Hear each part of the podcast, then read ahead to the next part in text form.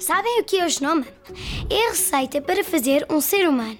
É nele que estão definidas todas as nossas características: a cor dos olhos, do cabelo, da pele, se temos tendência para ser altos ou baixos, gordos ou magros e, claro, se somos rapaz ou rapariga. Cada um de nós tem um genoma diferente e, por isso, cada um de nós é único.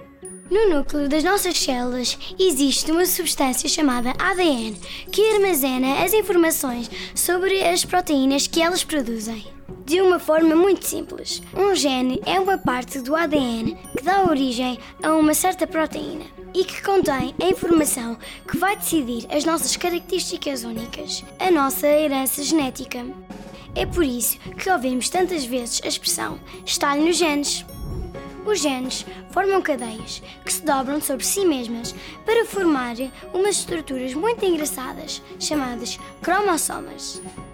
E é ao conjunto dos cromossomas que se chama genoma.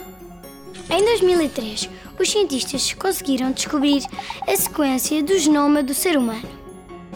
Isto foi muito importante para compreender melhor a biologia dos seres humanos e de ter mais conhecimentos sobre o diagnóstico, tratamento e prevenção de várias doenças.